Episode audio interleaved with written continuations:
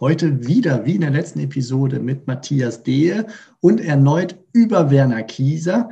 Matthias, ich freue mich, dass du wieder dabei bist und uns ein bisschen erzählst, wie Werner Kieser die internationale Expansion gehandelt hat. Da hat er nämlich auch ein paar sehr spezielle Gedanken gehabt, wie eigentlich überall, und wie er seine Partner ausgewählt hat. Auch das könnte man wahrscheinlich einmal als einmalig bezeichnen. Ich freue mich, ja, dass du dabei bist. Einladung erstmal. Hallo und willkommen zu einer neuen Episode im Franchise Universum Podcast für euch in den Systemzentralen. Mein Name ist Steffen Kessler und ich helfe euch, die passenden Menschen zu finden und von euch zu überzeugen, um sie dann zu erfolgreichen und das ist mir wichtig, zufriedenen Franchise-Partnern zu machen. In meinen Worten heißt das, indem wir unser Glück mit anderen teilen. Viel Spaß mit dem kommenden Impuls. Ja, lass uns loslegen. Also, internationale Expansion ist ja angegangen zunächst einmal mit einem extrem cleveren Schachzug. Denn, ja, du kannst es eigentlich direkt erläutern, was ein Schachzug war. Ja, der Schachzug, das gar nicht äh, der Schachzug war sozusagen nicht das, äh, das, was du meinst. Äh, das war eigentlich nicht ein Schachzug, um zu expandieren, sondern eigentlich muss man es andersrum betrachten. Der Werner Kieser hatte, äh, das hatte ich ja beim letzten, äh, bei der letzten Folge erzählt, hatte ja seine Ursprünge im äh, Krafttrainingsmarkt und hat dort eben in der Schweiz seine ersten Studios gehabt. Und hat im Rahmen dieser Studiobetreibung in der Schweiz dann Kontakt bekommen zu einem völlig neuen Krafttrainingsgerätemarkt. Es gibt in Amerika, äh, gab es einen, einen Menschen, der hatte eine Firma, die hat ein völlig neues Konzept des Krafttrainings entwickelt. Mit solchen Maschinen, äh, ne? die Firma Nautilus äh, war das. Und der, der äh, quasi der geistige äh, Führer hinter dieser, hinter dieser Firma, der hatte ein neues Konzept entwickelt. Und dieses neue Konzept hat der Werner Kieser kennengelernt und hat sich dann mit diesem, äh, mit diesem äh, äh, ja, geistigen äh, Vater dieses neuen Systems äh, zusammengetan, ist dahin geflogen, die haben eine Kooperation gegründet und haben dann gemeinsam dieses Konzept weiterentwickelt. Und in der Konsequenz dieser Weiterentwicklung hat dann der Werner Kieser in Europa die Vertriebsrechte für diese Maschinen bekommen. Und das wiederum hat ihm dann später bei der Expansion halt extrem geholfen, weil egal in welchem Land er jetzt anfangen wollte, er musste sich bei der Kernkompetenz eines Kieser Trainingsstudios, nämlich den Maschinen, mit denen diese Kräftigung durchgeführt wird durch, äh, beim Menschen, musste er sich keine Gedanken mehr machen. Er musste äh, auch keine, keine Lieferthemen, das war alles überhaupt kein, kein Ding für ihn, weil er war ja derjenige, bei dem sozusagen jeder Franchise-Partner dann seine Ausstattung bestellen musste. Ein Kieser Trainingsstudio ohne diese MedX-Geräte war einfach nicht vorstellbar konzeptionell. Ging gar nicht vom, vom Betriebsablauf her. So, also von daher war quasi komplett abgesichert, dass egal in welchen lokalen oder äh, nationalen Markt er eingetreten ist, das Thema der Kerngeräteausstattung war schon für komplett Europa geklärt. Das war, war ein Riesenvorteil. Und gleichzeitig hat er potenzielle Wettbewerber ausgeschaltet, weil Generalimporteure halt darüber entscheiden, wer denn überhaupt diese Geräte bekommt. Äh, erstens das und zweitens, diese Geräte waren technisch auch eine andere Liga. Also das muss man ja auch äh, klar sagen. Dass, also ich will jetzt hier nicht in die, in die äh, Muskelaufbau, äh, äh, einsteigen, aber das waren Geräte, die waren einfach äh, auf, einem, auf einer anderen Liga unterwegs. Ähm, denn auf diesen Geräten, nur noch mal so zur Erinnerung, hat ein, ein Kunde, ohne sich aufzuwärmen, hat sich an diese Geräte bewegt und hat Maximalkrafttraining gemacht. Das ist etwas, was im normalen Fitnessstudio so gar nicht gemacht werden sollte. Beim Werner Kieser war das möglich. Es gibt Geräte, da musstest du dich anschnallen, wie im Auto quasi, musst du dich anschnallen, damit dein Körper quasi nicht aus der notwendigen äh, Positionierung rausrutschen konnte beim Trainieren. So, und solche Geräte, die hatte eben der Werner Kieser und, äh, und die brauchte er auch, sonst hätte er dieses Kieser-Konzept so nicht machen können. Sonst hätte es ja doch noch ein Laufband geben müssen, was er nie haben wollte. Wo siehst du denn den Unterschied zu einem äh, Format, möchte ich mal nennen, oder einer Regelung, die im Franchise relativ häufig anzufinden ist, nämlich die der Bezugsbindung, dass Franchise-Partner daran gebunden sind, bestimmte Produkte oder Rohstoffe und so weiter über ihren Franchise-Geber zu beziehen. Wo also, siehst du da den Unterschied äh, zu, zu seinem Schachzug? Der geht ja doch ja, auf jeden weiter. Der, der, einfache und entscheidende Schachzug, Werner Kiese hat auf allen Teilstrecken der Wertschöpfungskette Geld verdient. Das heißt, der hat Geld verdient mit der Geräteproduktion und er hat Geld verdient damit, dass er Kieser-Studio-Lizenzen vergeben hat. Ne, das heißt also, äh, wenn, wenn jemand vorhat, ein Franchise-System zu gründen, Ähm, äh, nehmen wir jetzt mal äh, McDonald's als, als, als Paradebeispiel, der es genauso gemacht hat. McDonald's geht doch die Uridee des Franchisings auf diese Mixgeräte zurück, diese Milchmixgetränke. Der, der, der, äh, äh der Gründer von, äh, nicht der Gründer, aber der, der, der äh, McDonald's groß gemacht hat, ist ja quasi einer gewesen, der diese Milchmix-Automaten vertrieben hat. Und die brauchte man damals. Und damit hatte äh, sozusagen über die, die Ausstattung, die man in einem Outlet braucht, eines Franchise-Systems, wenn man da in der Lage ist, auf der Lieferseite eigene Geldquellen zu etablieren, dann habe ich natürlich auch immer für Zeiten, wo das Franchise-System vielleicht Geld kostet, aber trotzdem schon auf der Lieferantenseite vielleicht eine Einnahmequelle. Also das ist, das, das ist ökonomisch schon sinnvoll. Man verdient einfach auf einer längeren Strecke Geld und man, äh, man sorgt dafür, dass der Wettbewerb die gleichen Geräte einfach gar nicht kriegen kann. So, jetzt haben wir über den Generalimporteur-Schachzug gesprochen, als, kleinen mhm. Auf, als kleine Aufwärmübung für die internationale Expansion.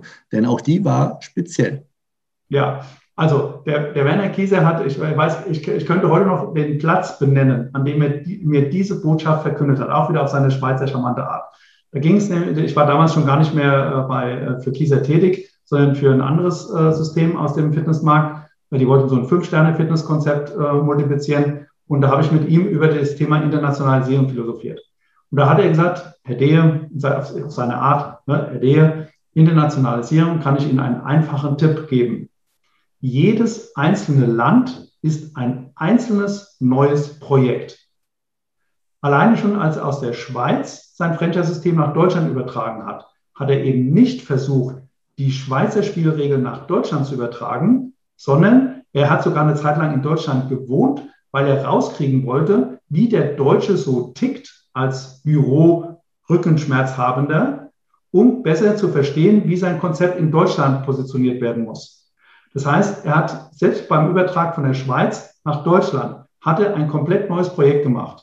Sonst wären wir als Kanzlei damals gar nicht ins Spiel gekommen. Das hätten ja die Schweizer Kollegen mitmachen können.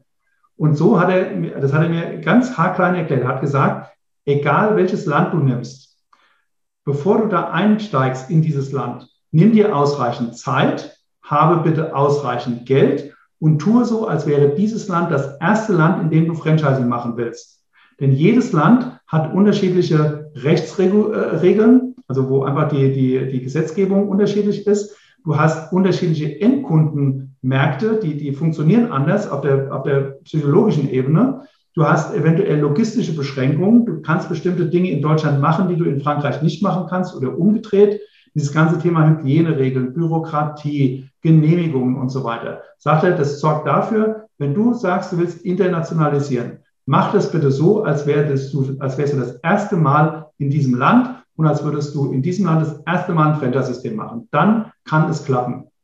Und auch klare Ansagen von ihm, immer mit eigenem Geld im Land ins Risiko gehen. Also immer vor Ort auch bereit sein zu investieren und nicht zu versuchen, das über, auf irgendeinen Master-Franchise-Nehmer irgendwie alleine abzuwälzen, weil du den, wenn du nicht dein eigenes Geld mit im Risiko hast, nicht den entsprechenden Machteinfluss ausüben kannst. Und lass mich raten, er hat es mit Sicherheit vermieden, mehrere Länder parallel zu ja, anzu, anzuvisieren, oder? Wahrscheinlich ja, irgendwann wurde es so, so schnell, dass er es dann nicht mehr durchziehen konnte. Aber von seinem Grundsatz könnte ich mir gut vorstellen, dass er gesagt hat, immer schön eins nach dem anderen. Ja, ich, also das eins nach dem anderen, äh, ich glaube schon, dass da teilweise, es war nach meiner Zeit, also diese, diese äh, europäische und weltweite äh, Internationalisierung, also ich meine, der Mann ist bis nach Australien gekommen mit dieser Training, ja. Ähm, der, äh, also diese Phase habe ich nicht mehr aktiv miterlebt. Ich glaube schon, dass die Projektlaufzeiten bei einer Internationalisierungsstrategie so lang sind, dass er mehrere solcher Projekte parallel hatte. Aber was viel wichtiger ist, er hat es eben nicht dem Zufall überlassen. Also ich meine, ich kenne so das eine oder andere System. Da ist es ja so gewesen in der Internationalisierung. Man hat eine Werbung gemacht. Man hat dann aus irgendeinem Land, es kann Frankreich gewesen sein, es hätte auch Malaysia sein können oder Argentinien. Das war im Prinzip äh, zufallsgewürfelt hat sich dann irgendeiner gefunden, der das in diesem Land dann machen wollte. Und dann ist man eben nach Malaysia, Frankreich oder Argentinien gegangen. Und das wäre bei Kieser nicht passiert. Also Kieser hat einfach einen, einen Strategieplan. Er hat gesagt, ich möchte dies und dies und dieses Land möchte ich gerne besetzen aus bestimmten strategischen Gründen, aus dem Zielkundenmarkt heraus definiert. Und die ist er dann aktiv angegangen. Und er hat das nicht, wie andere Systeme das heute machen, hat einfach mal gewartet, welches Land jetzt so kommt und dann, dann gehen wir da mal rein. Weil das würde nur funktionieren, wenn du diese Blaupause aus Deutschland nimmst und in dieses Land reintust. Und das wäre genau nach Werner Kieser der entscheidende Fehler, weil er sagt, diese Blaupause, wenn du die eins zu eins versuchst, woanders hin zu tun, scheiterst du an zwei, drei Stellen, musst dein Konzept aufweichen und dann ist es, äh, dann ist es nicht mehr äh, zielführend. Also von daher äh, jedes Land einzeln angehen. Wenn man groß genug ist, kann man vielleicht auch zwei oder drei Lernprojekte parallel machen, aber äh, nicht, nicht dem Zufall überlassen. Weißt du zufällig, nach welchen Kriterien er die Länder priorisiert hat, in die er gehen möchte? Hat, ja, ganz, ganz simpel. Da, wo die meisten Leute mit Rückenschmerzen sind. Also der ist natürlich nicht in irgendein Entwicklungs- oder Schwellenland gegangen, wo die Leute sozusagen aufgrund der Art, wie sie leben, nicht so anfällig sind für Rückenschmerzen. Die, äh, er hat ja gesagt, die Rückenschmerzen entstehen dadurch, dass die Rückenmuskulatur nicht kräftig genug ist. Und das entsteht dadurch, dass man mit seinem Hintern den ganzen Tag auf dem Stuhl sitzen bleibt. So, und Japan war ein solches Land, wo er gesagt hat, ne, da, da muss ich hin. England war ein solches Land, da muss ich hin, weil da ganz viele Bürostuhlmenschen sitzen. Und das war seine Zielgruppe. Und an die wollte er ran. Er wollte an den Rückenschmerz ran. So, jetzt haben wir über die internationale Expansion gesprochen. Ein weiteres Aha-Erlebnis könnte es geben, wenn man über seine Partnerauswahl spricht. Denn ja. er hat wahrlich nicht jeden genommen. Aber wie hat er die ausgewählt? Der, der Werner Kieser hatte, äh, wie andere auch, äh, ein Partnerauswahlverfahren. Äh, das kennen wir alle. Ne? Also wie viel Geld hast du, welche Vorbildung hast du, was bist du für ein Typ und so. Ne? Also das, das, was alle kennen, das hatte Kieser auch. So. Aber was er zusätzlich hatte, und das hing ein bisschen damit zusammen, ähm, wie sein System sich bezeichnet hat, also mit seinem Markennamen. Weil der Markennamen von dem Kieser-Studio ist ja eben Kieser-Training. So, und er ist der Werner Kieser. Und deswegen hat er, und das fand ich damals recht spektakulär, ähm, deswegen hat er alle die Kandidaten, die in die Endauswahl kamen, hat er gemeinsam mit den Ehepartnern in sein Anwesen in der Schweiz eingeladen für ein komplettes Wochenende. Auf seine Kosten. Also ich muss da jetzt nichts bezahlen, sondern hat einfach gesagt, welche Kandidaten haben wir und ich möchte die persönlich kennenlernen. Und zwar nicht nur den Partner selber, sondern eben auch den, den, äh, den Lebensbegleiter dazu, weil er immer der Meinung war, ein Unternehmer äh, ist nur so gut wie seine bessere Hälfte. Also das muss miteinander funktionieren, sonst funktioniert es eben gar nicht. Also ich will dich beide kennenlernen. Und wenn ich der Meinung bin, der passt nicht zu uns, dann ist meine Meinung ein Veto. Also das ist auch dann nicht mehr diskutierbar. Wenn er gesagt hat, äh, den will ich nicht, dann ist er das auch nicht geworden. Da gab es kein Drumherum. Und auf die Frage, warum er denn da so aufgestellt wäre, hat er einen sehr einfachen Satz gesagt habe ich, hab ich auch original von ihm gehört, sagt er, Herr Dehe, jeder Kandidat ist ein Kandidat, der meinen Namen trägt. Und ich nehme mir schlichtweg das Recht raus, selber zu entscheiden, wer meinen Namen tragen darf und wer eben nicht.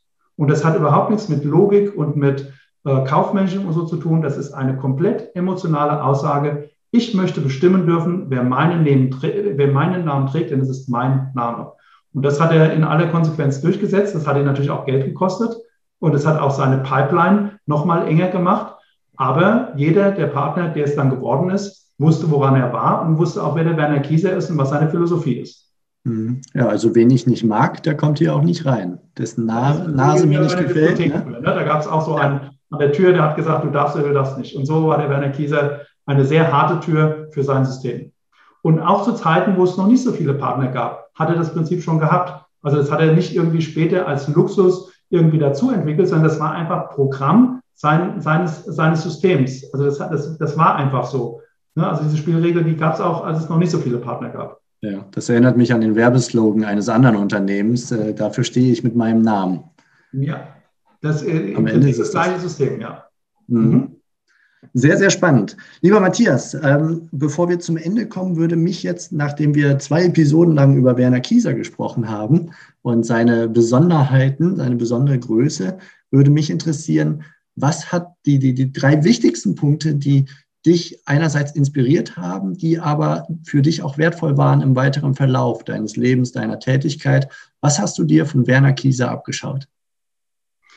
Also zunächst mal war natürlich Werner Kieser derjenige, der mir überhaupt mein Unternehmertum äh, beschert hat. Also ich war ja vorher Angestellter in dieser, in dieser äh, Wirtschaftsprüfer- und Steuerberaterkanzlei Und der Werner Kieser war derjenige, der mir überhaupt erstmal die Augen geöffnet hat, dass es einen Markt des Unternehmertums gibt.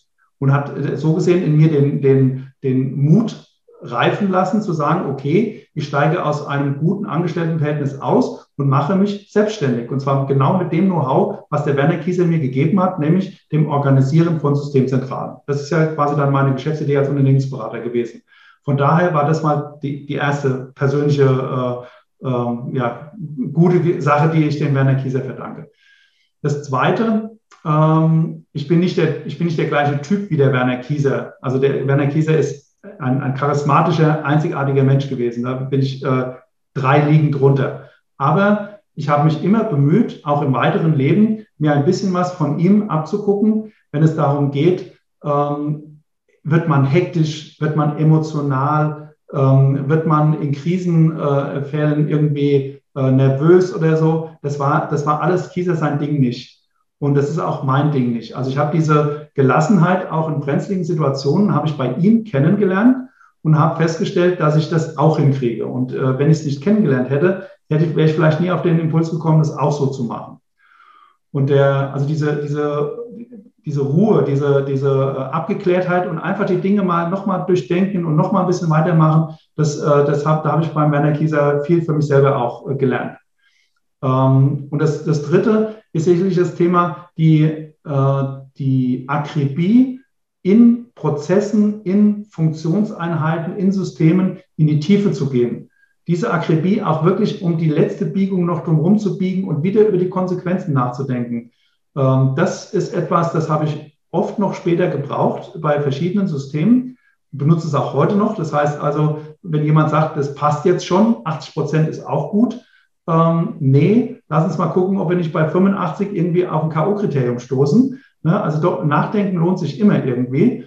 Und äh, das habe ich vom Werner Kieser sicherlich auch äh, ein Stück weit mit übernommen. Also von daher ist das Gesamtpaket Werner Kieser in meiner persönlichen beruflichen Laufbahn äh, ist ein unglaublich wertvolles. Deswegen war es auch genau eben äh, mir, mir wichtig, dass ich äh, jemanden, dem ich so viel verdanke, ohne dass er das von mir jetzt groß erklärt bekommen hätte. Und er hätte es auch gar nicht wissen wollen. Also er war nicht der Typ, der jetzt auf, auf irgendwie auf Komplimente anderer angewiesen gewesen wäre. Wenn ich ihn getroffen habe, waren wir immer herzlich miteinander verbunden. Und wenn, uns, wenn wir uns nicht getroffen haben, dann war es auch okay. Ja, und von daher war es mir eben auch wirklich ein Anliegen zu sagen, äh, da ist wirklich ein ganz großer äh, äh, sozusagen von uns gegangen. Und äh, ich habe es ja schon in Xing geschrieben, äh, ähm, solange wie ich aktiv bin, äh, wird sicherlich Werner Kieser zumindest in meinem Kopf noch, noch weiterleben. Ja, Werner Kieser, ein großer in der Franchise-Wirtschaft und in der Fitnesswirtschaft. Und lieber Matthias, ich danke dir für die Einblicke, die du uns hier gegeben hast in deine persönlichen Lernerfahrungen mit ihm an, an deiner Seite, wie so eine Art Mentor. Wahrscheinlich war es nie verabredet, eine Art Mentorenbeziehung, aber es kam ganz natürlich und äh, weil er auch sehr natürlich war und gerne, glaube ich, seine Gedanken geteilt hat. Und ich danke dir wiederum, dass du das, was du von ihm mitnehmen konntest und was du bei ihm beobachten konntest, mit uns hier in der Franchise-Wirtschaft geteilt hast. Und, ja, ja, Danke, für die, danke für die Einladung und äh, ja, ich hoffe, andere äh, sind dadurch auch ein Stück weit inspiriert. Das, das, dann wäre es das schon wert. Da bin ich mir ziemlich sicher. Also, ich wünsche euch da draußen alles Gute. Vielleicht nehmt ihr den einen oder anderen Aspekt mit, wenn ihr über die internationale Expansion nachdenkt oder über eure Partnerauswahl. Würdet ihr mit den Partnern ein Bier trinken gehen? Das war etwas, das habe ich vorher schon mal gehört, so als Kriterium. Man kann es ein bisschen weiter auf die Spitze treiben, wie wir jetzt gehört haben, würde ich mit dem Partner auch äh, ja, den zu mir nach Hause einladen, mit ihm mindestens ein Wochenende verbringen. Und ich freue mich sehr, diese kleinen Einblicke von dir gekriegt zu haben und sage euch allen alles Gute und bis bald. Macht es gut. Ciao. Das war's für heute von mir hier im Franchise-Universum Podcast. Ich freue mich, wenn für euch ein passender Impuls dabei war. Und wenn ja, dann leitet ihn gerne an eure Kollegen innerhalb der Systemzentrale weiter. Und ganz besonders Empfehlt sehr gerne diesen Podcast an eure befreundeten Franchise-Geber und Franchise-Manager, denn es ist natürlich noch lange nicht jeder in der Podcast-Welt angekommen. Und sehr gerne hinterlasst mir eine nette Bewertung auf iTunes. Das hilft mir, diesen kleinen Nischen-Podcast für die Franchise-Wirtschaft leichter auffindbar zu machen. Ich wünsche euch eine gute Zeit, teilt euer Glück, euer Wissen, euren Erfolg mit euren Franchise-Partnern. In diesem Sinne macht es gut, bis zur nächsten Episode. Ciao.